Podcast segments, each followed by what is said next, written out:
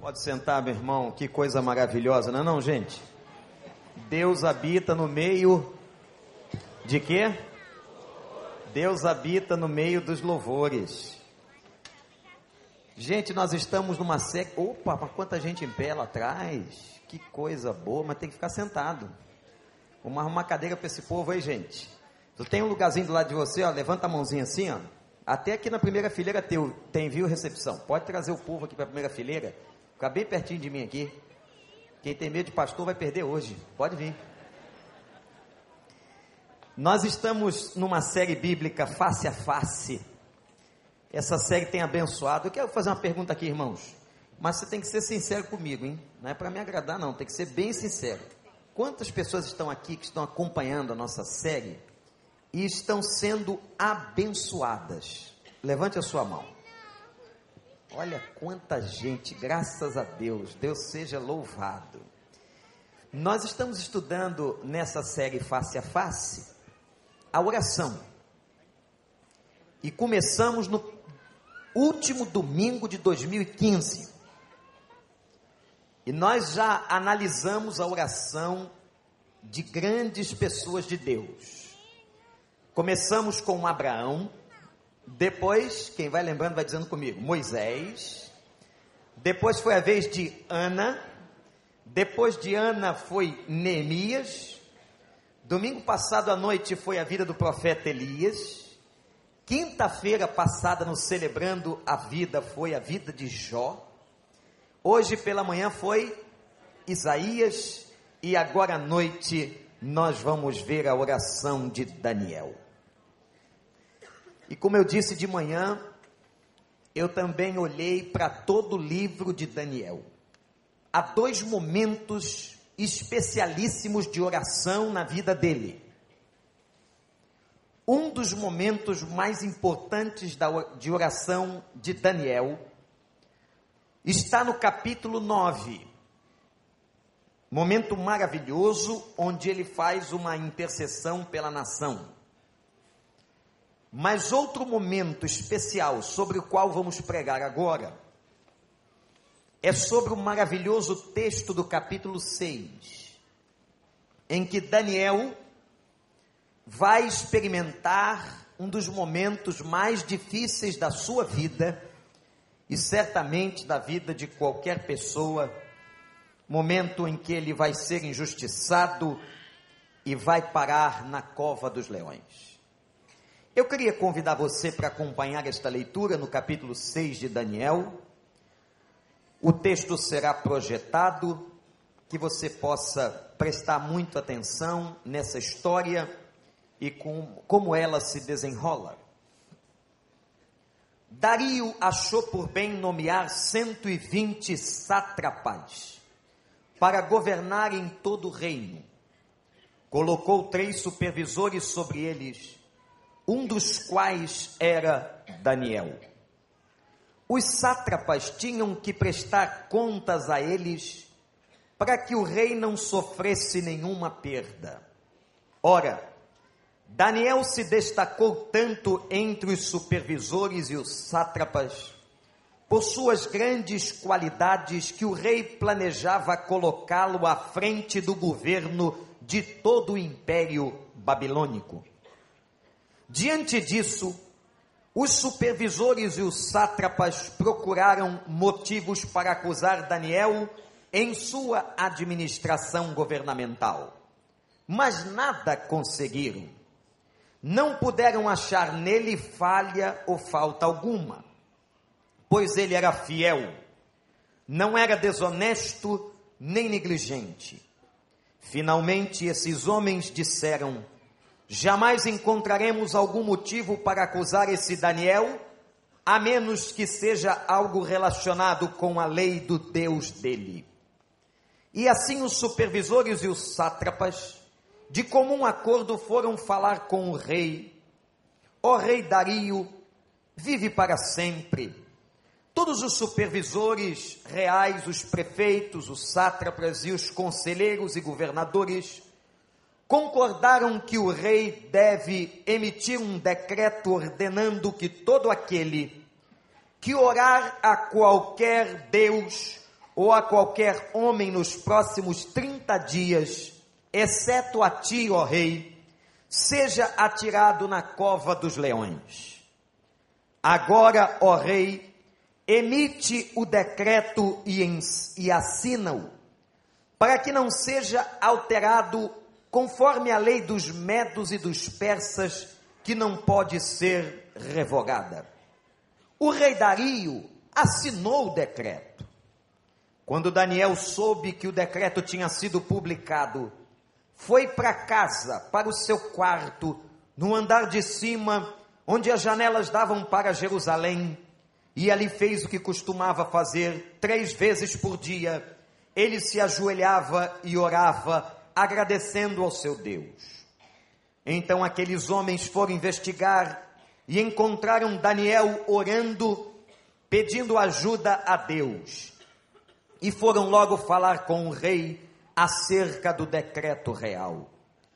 Tu não publicaste um decreto ordenando que nestes 30 dias todo aquele que fizer algum pedido a qualquer Deus ou a qualquer homem, exceto a ti, ó rei, será lançado na cova dos leões? O rei respondeu: O decreto está em vigor, conforme a lei dos medos e dos persas, que não se pode revogar. Então disseram ao rei: Daniel, um dos exilados de Judá, não te dá ouvidos, ó rei, nem ao decreto que assinaste, ele continua orando três vezes por dia. E quando o rei ouviu isto, ficou muito contrariado e decidiu salvar Daniel. Até o pôr do sol, fez o possível para livrá-lo. Mas os homens lhe disseram: Lembra-te, ó rei, de que, segundo a lei dos medos e dos persas, nenhum decreto ou edito do rei pode ser modificado. Então o rei deu ordens a eles, e eles trouxeram Daniel e jogaram na cova dos leões. O rei, porém, disse a Daniel que o seu Deus, a quem você serve continuamente, o livre.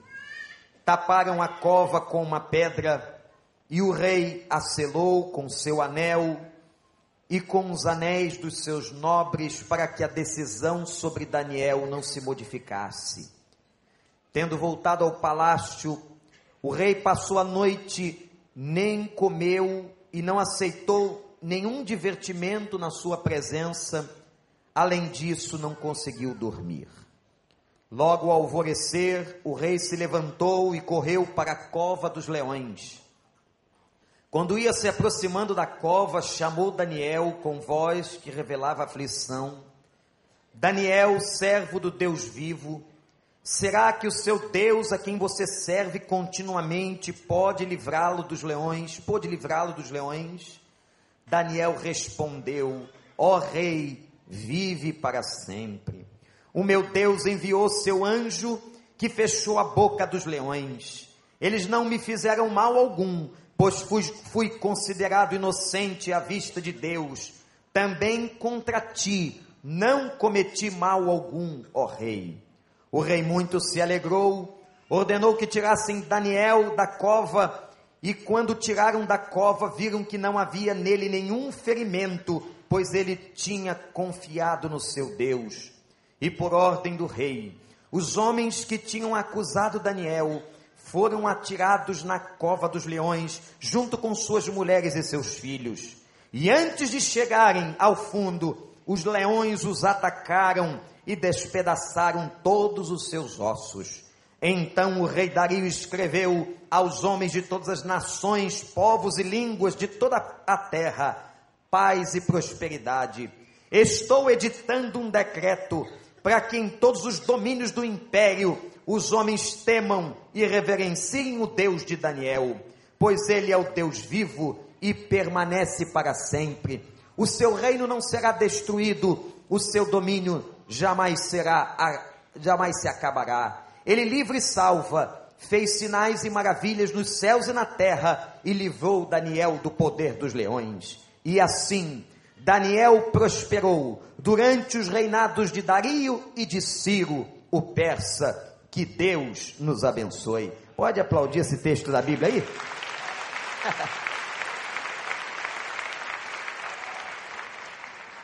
que história, gente.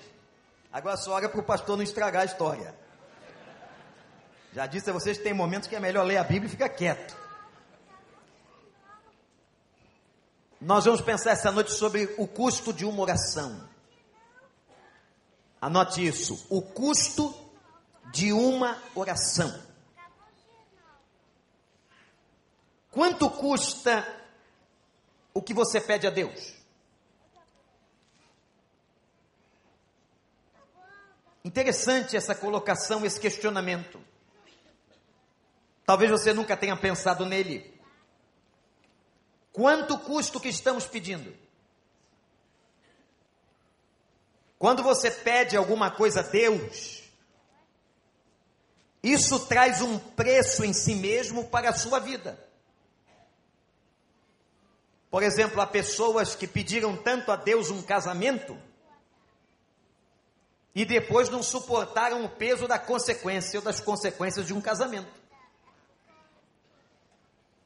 pediram a Deus um trabalho e não suportaram as consequências daquele trabalho. Pediram a Deus uma vitória e não suportaram as consequências daquela vitória. Toda oração que se faz tem um custo. Não que você tenha que pagar alguma coisa a Deus, não é isso que eu estou dizendo. Mas toda oração que nós fazemos a Deus, e toda a petição que é atendida por Deus, traz um preço. Por isso, se você nunca pensou no que eu vou dizer aqui, agora pense. Antes de você pedir alguma coisa a Deus, seja o que for, Pergunte a si mesmo se você está disposto a pagar o preço, se ele te der o que você está pedindo. Interessante isso. Quanto custou a Daniel ser um homem de oração? Tem pessoas que acham que uma pessoa de oração, um homem de Deus, uma mulher de Deus que ora muito, tem só benefícios. Não é verdade. Muitas vezes, juntamente com bênçãos, com benefícios celestiais, ele paga um preço por ser uma pessoa de oração. Paga um preço por ser uma pessoa íntegra, por ser uma pessoa que clama. Então me deixem agora, irmãos, falar um pouquinho sobre o contexto de Daniel. O cenário que se apresenta aqui, você já deve ter percebido, se fala no reino da Pérsia, no reino babilônico. Israel ficou cativo no reino babilônico 70 anos. Deus os permitiu que fossem como escravos para que pudessem aprender lições. Foi um tempo de desobediência de Israel e toda desobediência traz consequências. Israel foi pa parar no cativeiro babilônico. E um dos prisioneiros, um dos escravos do reino persa era Daniel. Você sabe quantos anos tinha Daniel aqui nesse momento? Não era mais um menino. Mas os estudiosos da Bíblia dizem que Daniel tinha agora 80 anos. Não era um garotinho, não. Mas a Bíblia diz que esse homem de 80 anos era íntegro e sábio. Não quer dizer com isso que toda pessoa que chega aos 80 anos seja íntegra e sábia. Há muita gente que chega a 80 anos e é um velhinho que não vale nada. E não tem sabedoria nenhuma. A velhice não é sinônimo de sabedoria. Deveria ser. Mas nem sempre o é. Se você não chegou aos 80 ainda, pede a Deus para chegar lá sábio. E não um velho ranzinza. Inoportuno, inadequado. Incrédulo, infiel E assanhado?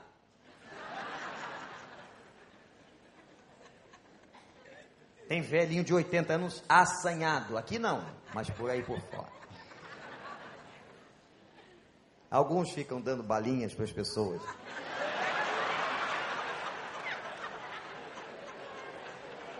Mas esses são bonzinhos. Querem casar. É uma maneira de dizer eu te amo. Versículo 2 diz que Dario, o rei, toma uma decisão de constituir líderes, prefeitos, supervisores.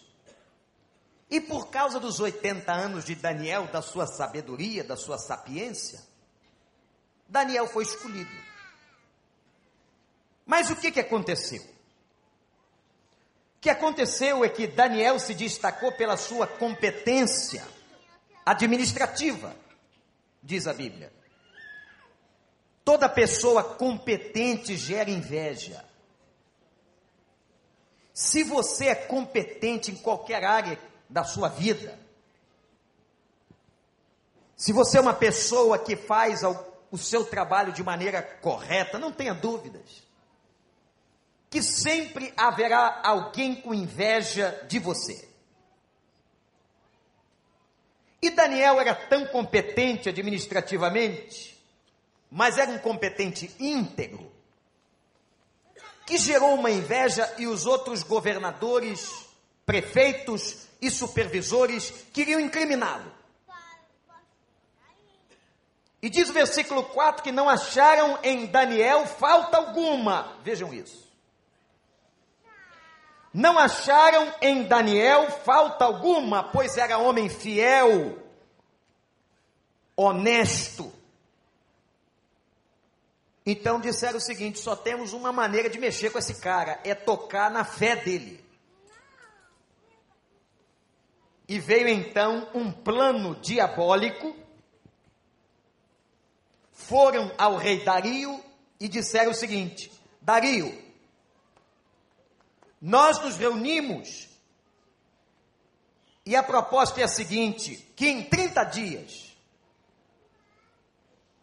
ninguém possa fazer oração, ninguém possa orar a qualquer Deus, ninguém possa fazer petição a qualquer homem a não ser a ti.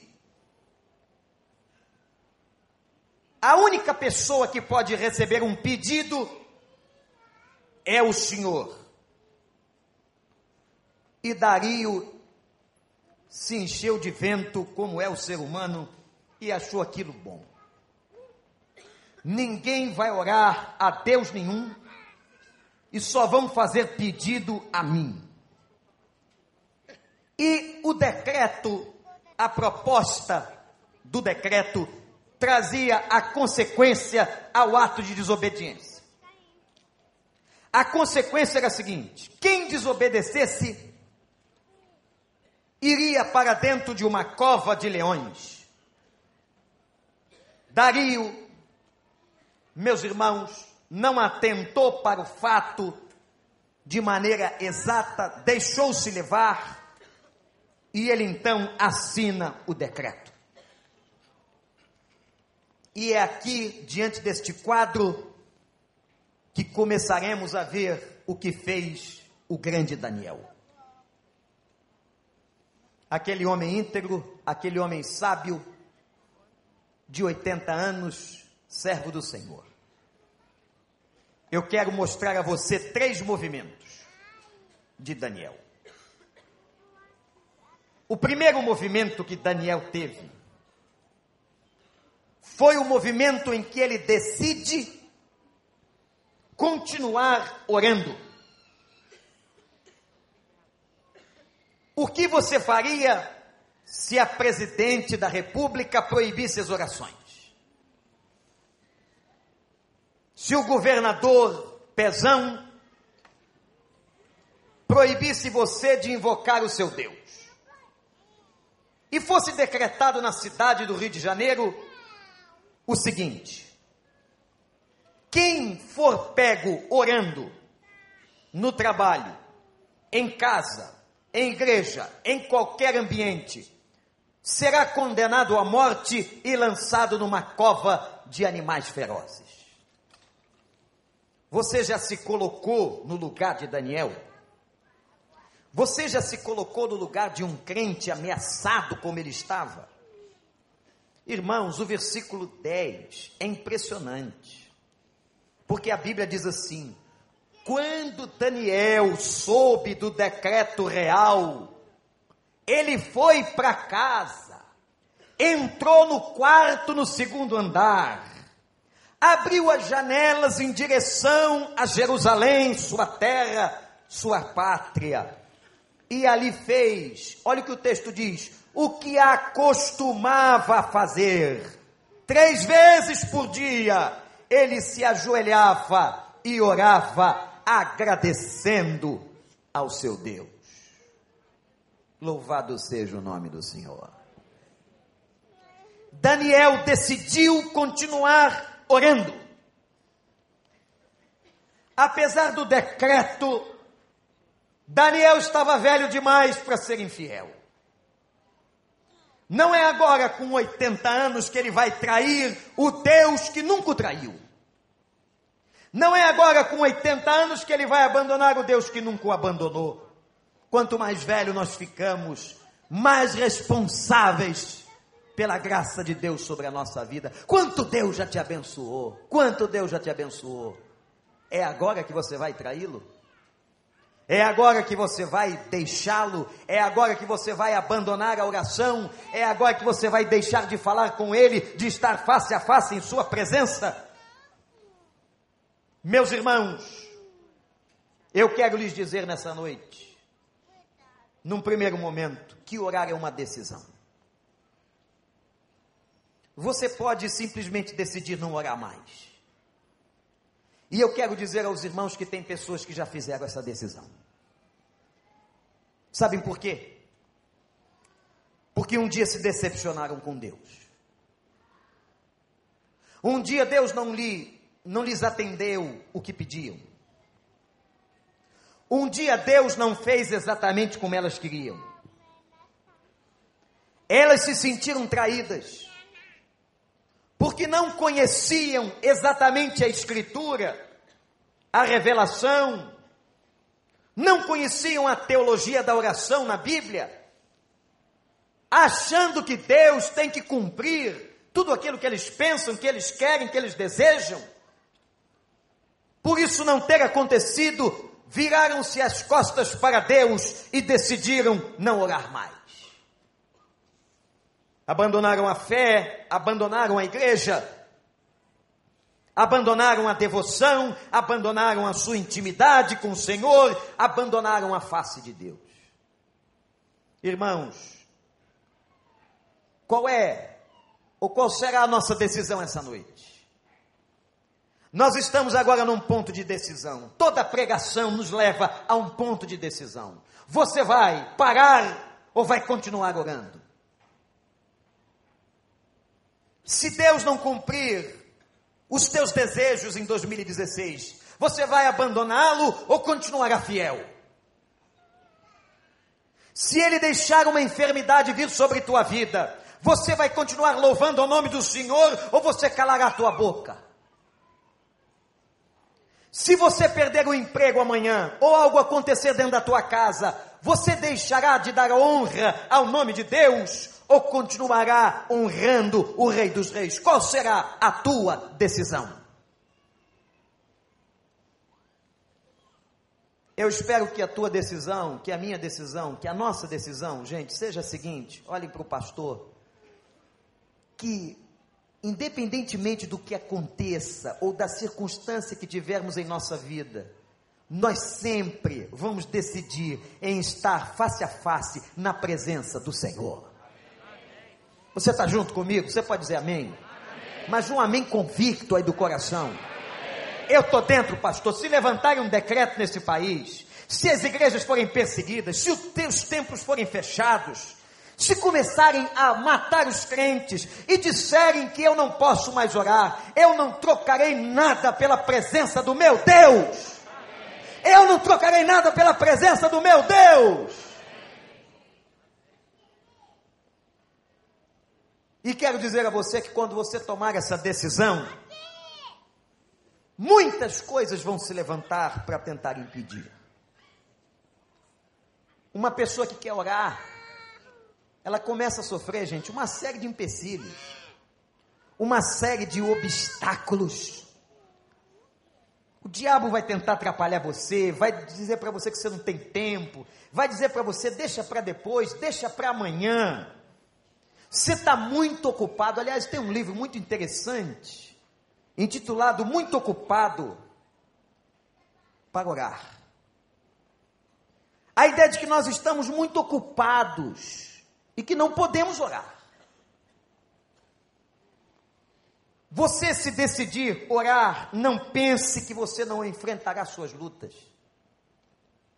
Você precisará tomar a decisão hoje, tomar a decisão amanhã, tomar a decisão na terça-feira, na quarta-feira, na quinta, na sexta e assim sucessivamente na sua vida. E o que Daniel fez no versículo 10 nos ensina muito sobre oração, porque presta atenção que agora nós vamos falar da forma da oração. A oração de Daniel teve uma forma. E essa oração, ele vai para onde? Ele fez onde? Hein? Ele fez dentro do quarto.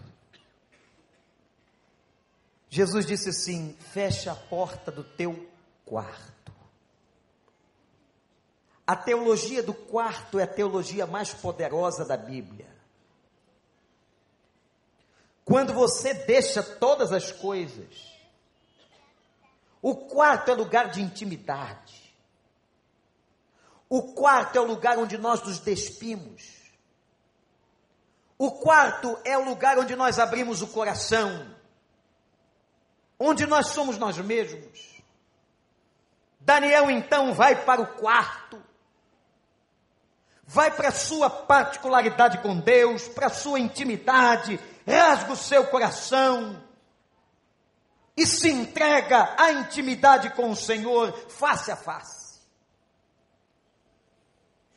Eu sei que você tem muitos afazeres, mas eu quero convidar você a que nunca abandone o seu momento de devoção dentro do seu quarto em nome de Jesus.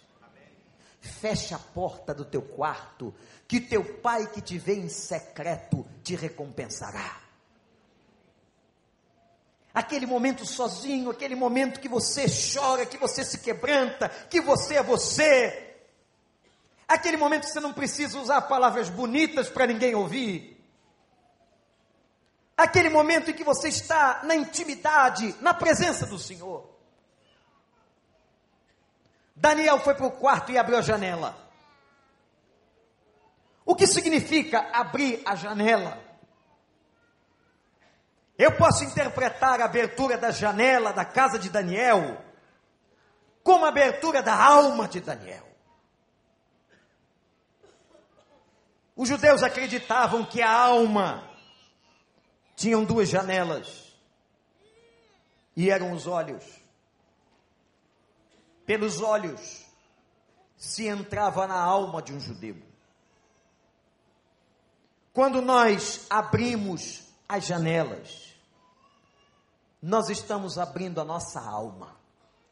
A gente deixa, irmãos, aquelas orações, aqueles jargões, aquelas frases prontas que você repete todo dia, aquela oração mecânica, e você passa por uma conversa, por uma intimidade, por um diálogo, onde você começa a falar com Deus face a face. Que coisa maravilhosa. Quem já experimentou isso na sua vida? Quem já experimentou isso na sua vida? Face a face. O texto diz ainda que três vezes por dia. Era de manhã, de tarde, de noite, era a vida religiosa e disciplinar de Daniel. Eu quero dizer uma coisa para você, hein? Para se ter vida com Deus tem que se ter disciplina. Nós temos que ter disciplina. Tem que ter hora para orar, sim. Tem que ter hora para ler a palavra de Deus. Tem que ter um momento de estar na igreja, porque domingo é dia de estar na casa do Senhor, é o dia da ressurreição, é o dia da celebração. Alegrei-me quando me disseram: Vamos à casa do Senhor, venha com alegria. Tem que ter disciplina. Uma pessoa sem disciplina não chega a lugar algum, nem na sua vida profissional, nem nos seus estudos, nem na sua vida espiritual. Jovens que estão aqui, tenham disciplina. E disciplina é uma construção humana fundamental para termos êxito e vitória. Agora preste atenção. Ele entra, fecha a porta do quarto, abre a janela e se ajoelha. Por que que Daniel se ajoelha? Qual é o sentido de uma pessoa se ajoelhar na presença de Deus? Meus irmãos, desde o Velho Testamento, o se ajoelhar, o se curvar, é sinal de quebrantamento do coração. É claro que uma pessoa não precisa ser de joelhos ou estar de joelhos para se quebrantar. Mas quando você faz isso, você está dizendo com o seu corpo, você está dizendo com o seu corpo, eu reverencio, eu me submeto, eu me quebranto diante daquele que é maior é mais poderoso, o Deus dos céus e da terra. Eu hoje pela manhã, quando terminava o culto e estudávamos a oração de Isaías, uma pessoa na porta me disse uma coisa muito interessante e eu pedi autorização para que dissesse aqui. Ela disse, pastor, eu sempre tive muito prazer em orar de joelhos, mas hoje eu não posso mais. Eu estou com um problema grave nos meus joelhos. E porque isso era um hábito, uma prática da minha disciplina espiritual, eu sinto tanta falta. Eu nunca ouvi isso na minha vida. Uma pessoa que sente no coração, na sua espiritualidade, vontade e saudade, porque orava de joelhos. E eu fiquei pensando na porta desse templo, quantas coisas na vida da gente que a gente gostaria de fazer e que deveria fazer e não faz, e daqui a pouco a gente não pode fazer mais. Porque a vida é curta. Quando a Bíblia diz louve ao Senhor, abre a tua boca em louvor ao nome de Deus. Ela diz também porque um dia você talvez não possa louvá-lo mais. Há pessoas e crentes neste momento que estão numa situação de saúde tal que não podem abrir a boca para louvar ao Senhor.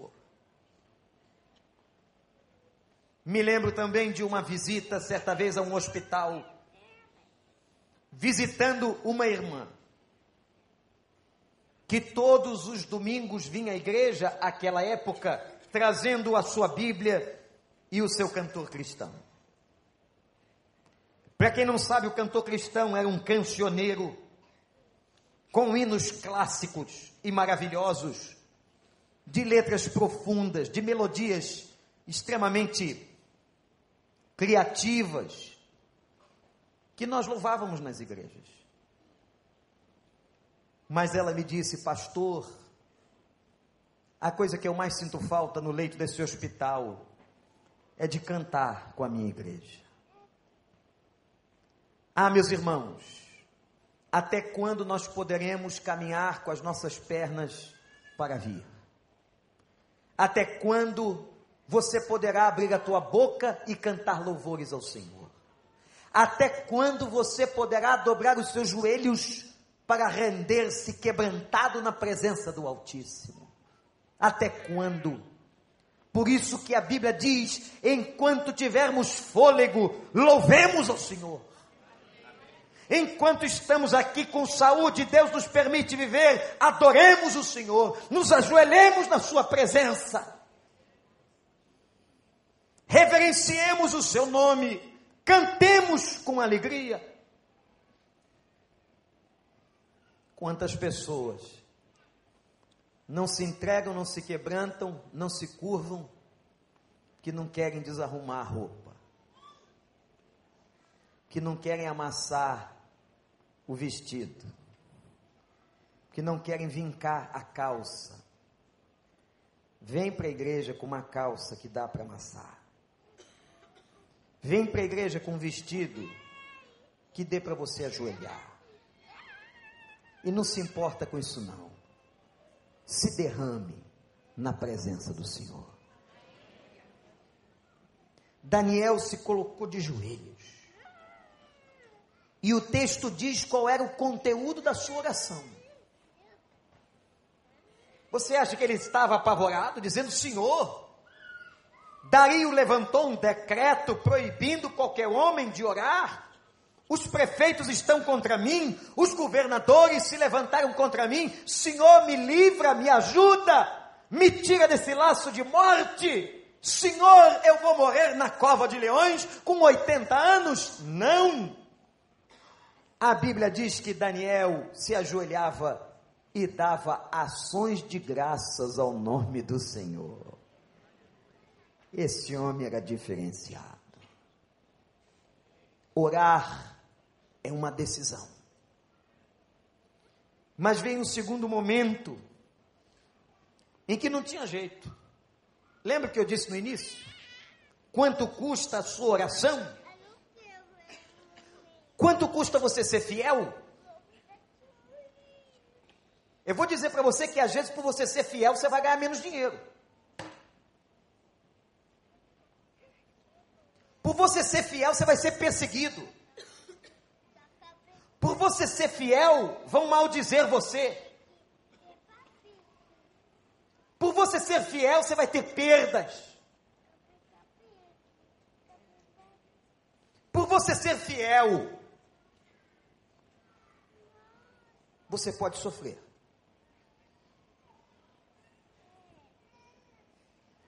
Qual é o custo de uma oração?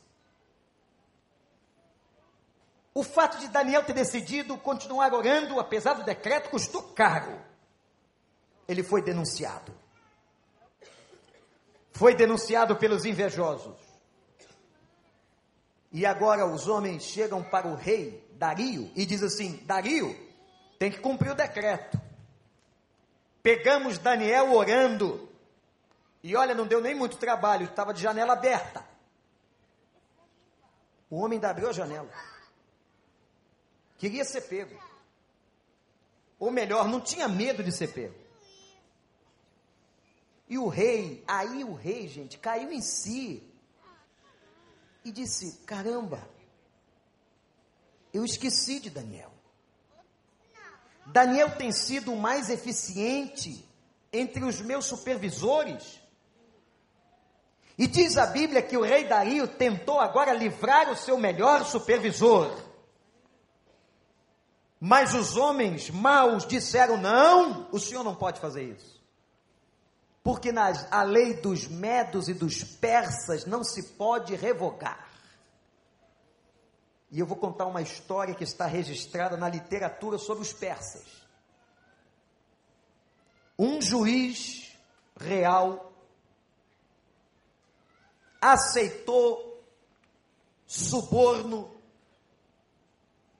para ir contra a lei dos medos.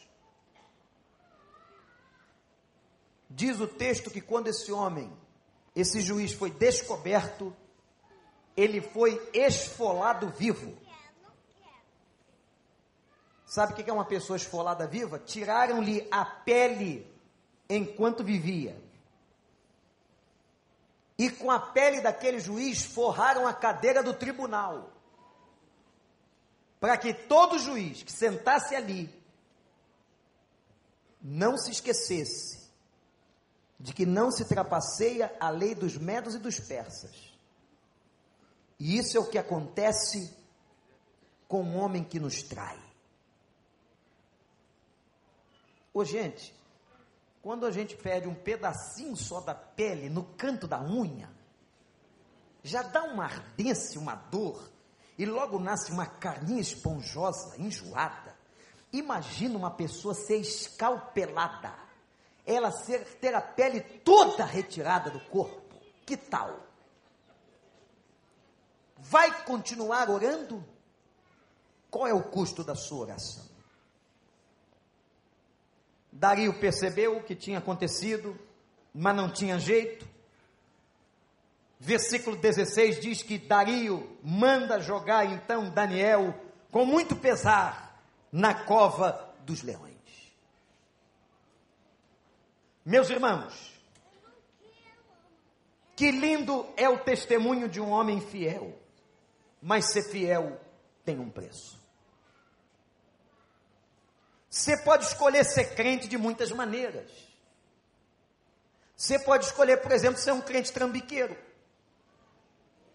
Um crente 71. Você acha que pode? Que você pode assumir compromisso com Deus, com a palavra de Deus, com o reino de Deus e continuar enganando as pessoas, mentindo para as pessoas, trapaceando as pessoas, roubando as pessoas. Que tem muito tipo de ladrão. Mas se você decidir ser uma pessoa fiel, honesta, séria, crente, você vai pagar o preço. O preço de às vezes ser desprezado, ser perseguido e até de sentir dor. E eu vou dizer mais: é contra os fiéis e contra os fiéis que os leões do inferno se levantam. A Bíblia diz, a Bíblia diz que o diabo, nosso adversário, brama como brama como leão, buscando a quem possa tragar. Eu não sei quem se lembra aqui uma vez eu fui levado pela curiosidade a ir a uma casa, se eu não me engano, na freguesia de Jacarepaguá, de uma pessoa que cultivava ou tinha um leão guardado em casa. Certamente alguém deve ter conhecimento do fato, ele mantinha um leão numa jaula, numa casa em Jacarepaguá. Eu fui lá ver. A casa chegou a ser um ponto turístico. Pessoas entravam naquele condomínio para ver o leão na jaula, imaginem. Meus irmãos, justamente no dia que eu fui,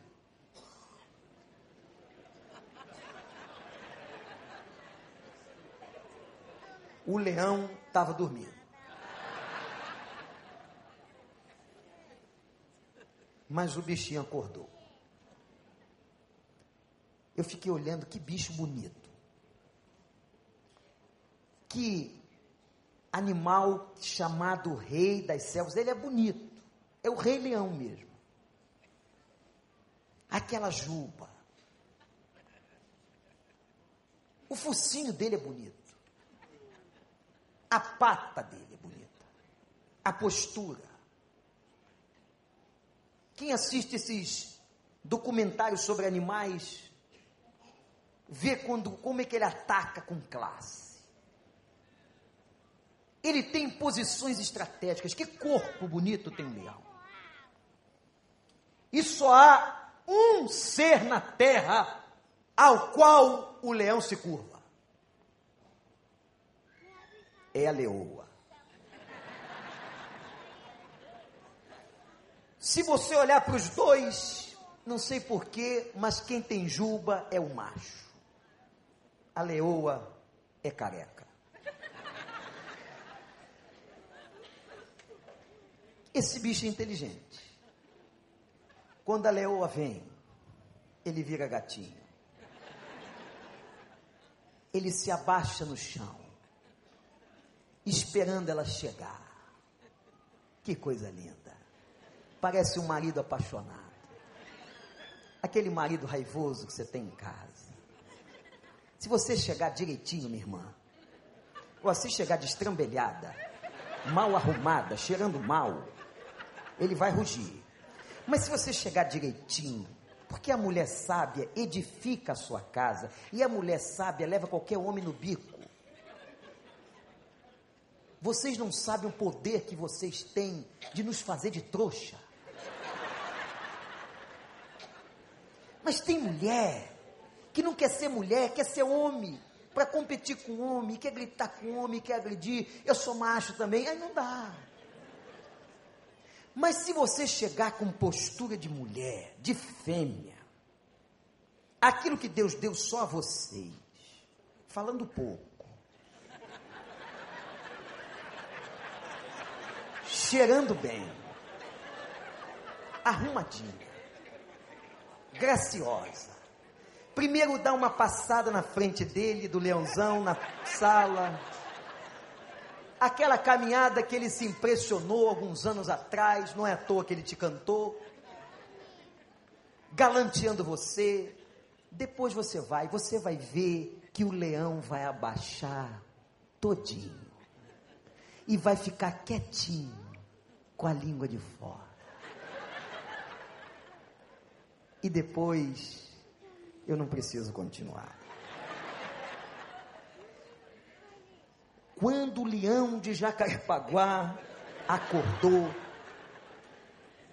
resolveu dar um brado e foi um negócio espetacular. Pena que não existia um gravador, uma coisa na minha mão ali, que eu pudesse filmar a expressão daquele bicho. Agora imagina que a Bíblia diz que o demônio é como um leão. O leão que prama, que grita, que ruge em torno da tua vida. Se você decidir ser fiel, se você decidir orar, se você decidir viver face a face na presença de Deus, os leões do inferno vão se levantar contra a tua vida. Mas, pastor, e vale então a pena? Um dia, quando se levantaram contra Pedro no Sinédrio, ele faz uma declaração interessante que cabe aqui no livro de Daniel. E Pedro diz assim, no capítulo 5, verso 29 de Atos: Mais vale obedecer a Deus do que aos homens. Repete essa frase comigo. Mais vale obedecer a Deus do que aos homens. De novo, igreja, mais vale. Nenhum homem te fará levar a tua vida para longe do Senhor. Você sempre permanecerá fiel à presença do Altíssimo.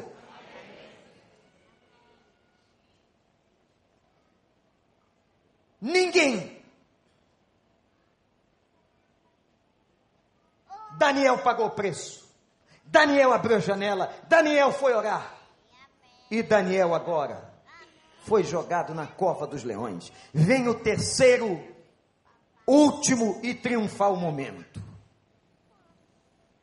Nem o rei, nem o homem mais importante que você conheceu no mundo pode salvar você. O texto do verso 19 diz que o rei ficou sem dormir e pela manhã não conseguia se concentrar porque ele sabia que tinha cometido alguma coisa ruim contra a vida do seu melhor administrador, de um homem justo, de um homem fiel. O rei Dario vai até a cova. E o rei Dario faz uma, deixa o suspiro sair, faz uma colocação e diz assim: Daniel, Daniel, servo do Deus vivo, olha o que ele diz. Será que o Deus a quem você serve continuamente, será que o Deus, olha o que o Dari diz, a quem você serve continuamente pode livrá-lo, ou pode livrá-lo, Daniel? Você está vivo, Daniel? E o homem de 80 anos do fundo da cova, diz assim: O rei vive para sempre. o meu Deus enviou seu anjo, fechou a boca dos leões, eles não me fizeram mal e eu fui considerado inocente à vista do meu Deus. Você pode aplaudir e glorificar o nome do Senhor. O meu Deus enviou seu anjo, fechou a boca. Segundo a interpretação dos estudiosos da Bíblia, sabe quem chegou lá dentro? A Bíblia não está falando de um anjo qualquer, mas está falando da aparição, de uma aparição específica do Velho Testamento da presença de Cristo. Porque só quem pode fechar a boca de leões é o leão da tribo de Judá. E chegou o leão da tribo de Judá e fechou a boca. E os leõezinhos tiveram que reverenciá-lo. E agora, meus irmãos, a bagunça vai acontecer. Que quando Dario percebeu que Daniel estava vivo, ficou tão feliz, o seu melhor governador, o seu melhor prefeito, o seu melhor administrador, e ele tinha uma ideia: eu vou colocar esse homem liderando toda a terra, todo o império da Pérsia. E cadê esses caras que fizeram mal para ele? Esses caras que articularam politicamente para que eu assinasse o decreto, para que eu prendesse Daniel, para que eu jogasse Daniel na cova, e Daniel agora está vivo, qual é o Deus verdadeiro? Ele pegou os caras e jogou os caras aonde, gente? Agora foi para a cova dos leões. E vejam que cena maravilhosa, que cena espetacular. Os inimigos da oração, os inimigos da oração foram parar na cova de leões e naquele momento, que cena linda, os leões ajoelhados, agradecendo a Deus o alimento daquela hora. Cada leão orando. Senhor, nós poupamos e fizemos dieta com Daniel, mas agora, esses sátrapas, prefeitos, nós vamos comer todos eles. A Bíblia diz que antes que chegassem ao fundo da cova, os leões despedaçaram a cada um daqueles homens. O nosso Deus é Deus de justiça. O versículo 26 e 27 diz que o rei e o império reconheceram ao Senhor. E agora o homem vai estampar um decreto e dizer que todo reinado vai adorar ao Deus de Daniel. Já pensou? Já pensou você que está sendo fiel lá na tua universidade? Você que está resistindo, você que está orando, você que está sendo íntegro no teu trabalho, não está aceitando aquela cantada, não está aceitando aquele suborno, não está aceitando a oferta daquela mulher bonita casada, aquele homem que quer destruir teu casamento, você não está aceitando, está permanecendo ali fiel ao Senhor, diante do Senhor, na presença do Senhor, face a face com o Senhor, e agora o inimigo se curva e o Senhor te honra, e aquela pessoa ou aquelas pessoas que estavam te observando dizem o seguinte: eu quero é o Deus daquele irmão, eu quero é o Deus daquele indivíduo, eu quero o Deus daquele homem, o Deus daquela mulher, porque esse Deus é o Deus de verdade. Quem aqui não quer que um dia esse testemunho seja dado sobre sua vida? O leão da tribo de Judá vai fechar, meu irmão. Vai fechar a boca de todos os leões que se levantam contra você. Em nome de Jesus. Em nome de Jesus. Fala comigo agora. Fecha, Senhor. Fecha, leão de Judá. A boca de todos os leões que se levantam contra mim e contra minha casa. Em nome de Jesus. O Salmo 34, verso 7 diz: Os, os anjos do Senhor acampam ao redor dos que o temem e os livra. Deus da vitória a quem paga o preço. Deus da vitória, gente, a quem ora.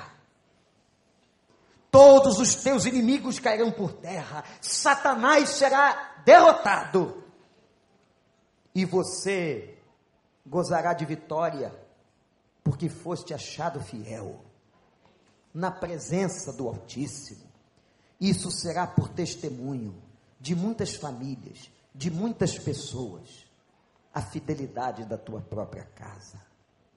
Vale a pena pagar um preço. Mas você pode decidir hoje: não, pastor, eu não quero orar. Eu não quero mais. Mas você pode dizer ao Senhor: não importa o que acontecer, eu vou continuar face a face na presença do Altíssimo. Feche os seus olhos.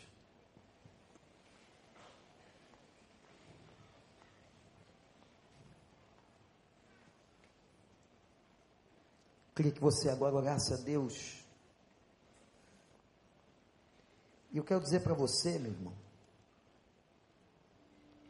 que como eu disse aqui essa noite, tudo vai se levantar contra você para que você não ore.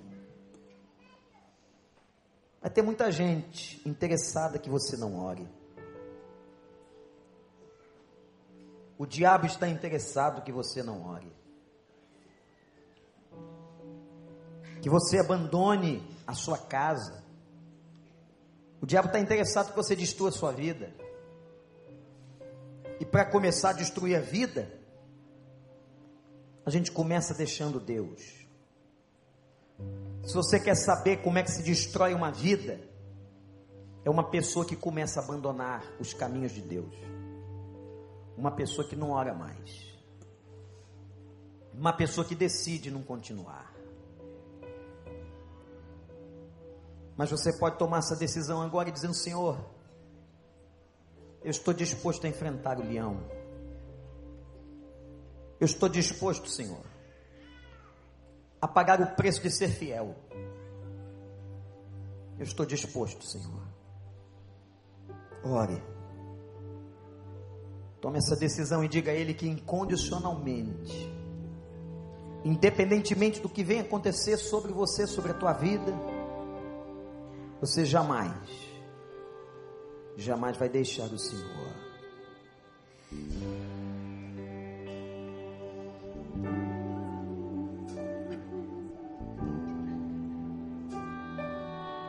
Deus fiel.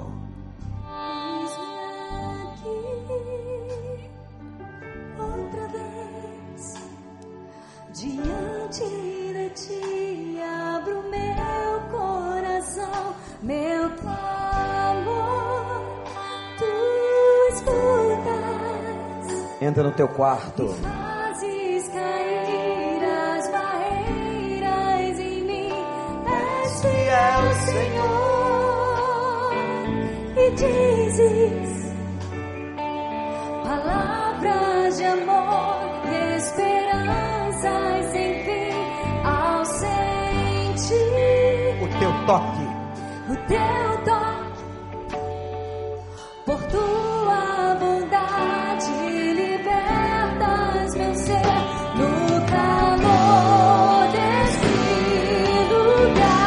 cantar em pé. Venham me derramar, Dizer que eu te amo.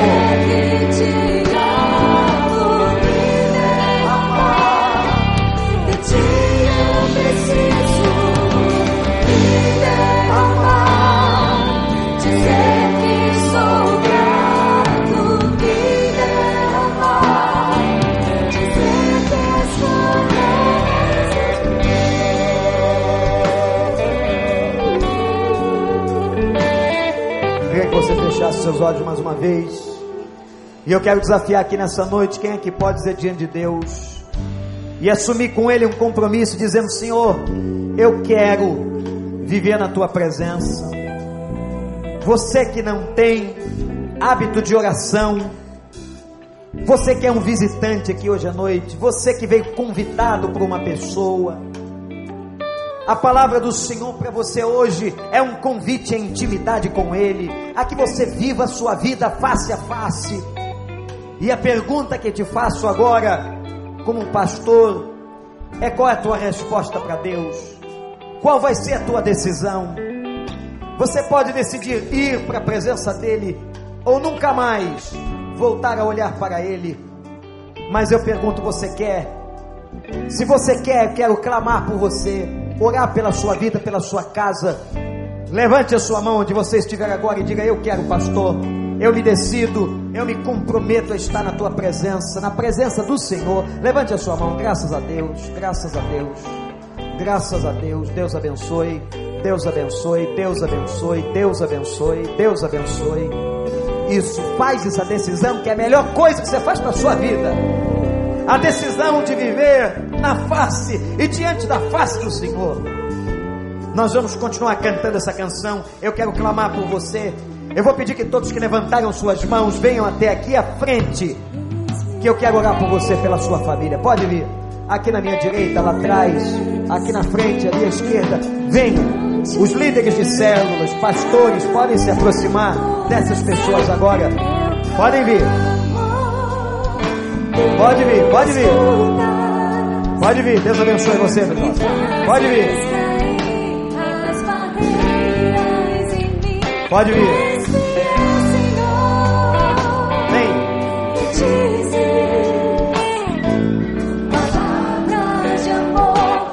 Você que está afastado de Deus, vem, vem e diga: Eu quero, Senhor, eu quero, Senhor. Isso, vem, vem.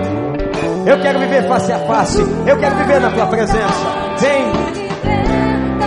Alguém com esse jovem aqui na frente. Um líder aqui, uma senhora aqui também. Pode vir. Ajuda. Vem se derramar.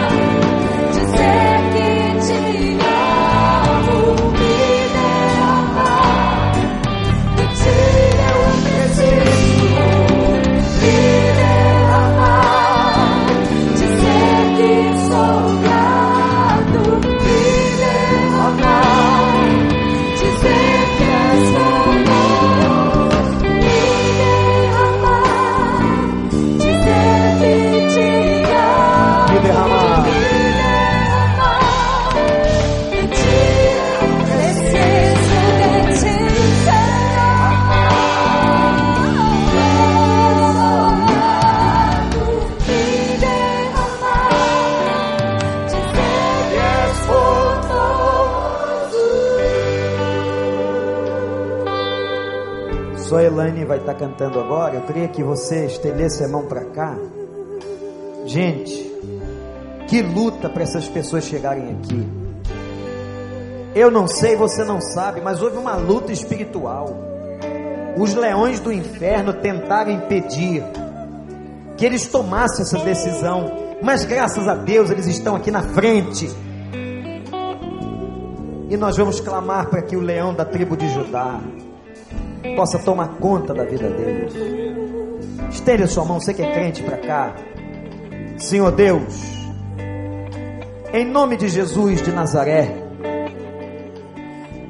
o Cristo que esteve com Daniel na cova, Senhor, esteja agora na cova de cada uma dessas pessoas. Os leões que se levantam, Senhor, as coisas que querem destruir a vida deles, Senhor Deus, fecha a boca desses leões dá vitória a essas pessoas. Eu te peço, liberte-as, Senhor. Tire-as das garras do pecado, Senhor. Liberta dos vícios. Restaura casamentos. Restaura relações. Ó oh Deus, limpa a casa dessas pessoas de qualquer entidade maligna, qualquer trabalho de feitiçaria, Senhor. E que agora o teu Espírito Santo esteja selando o coração dessas pessoas libertando essas pessoas para a honra e glória do teu santo nome. E ó Deus, que a partir de hoje sejam livres, livres, que paguem o preço pela oração, que paguem o preço por uma vida fiel. Senhor, ajude cada uma delas, ajude a caminhada cristã, que nós, como igreja, Senhor, possamos dar as mãos a essas pessoas para que elas cresçam e sejam crentes firmes e fiéis, como foi Daniel. Ó oh Deus, obrigado por essa noite, por essa festa, em nome de Jesus. Em nome de Jesus. E todo o povo de Deus que concorda com esta oração diz: Amém.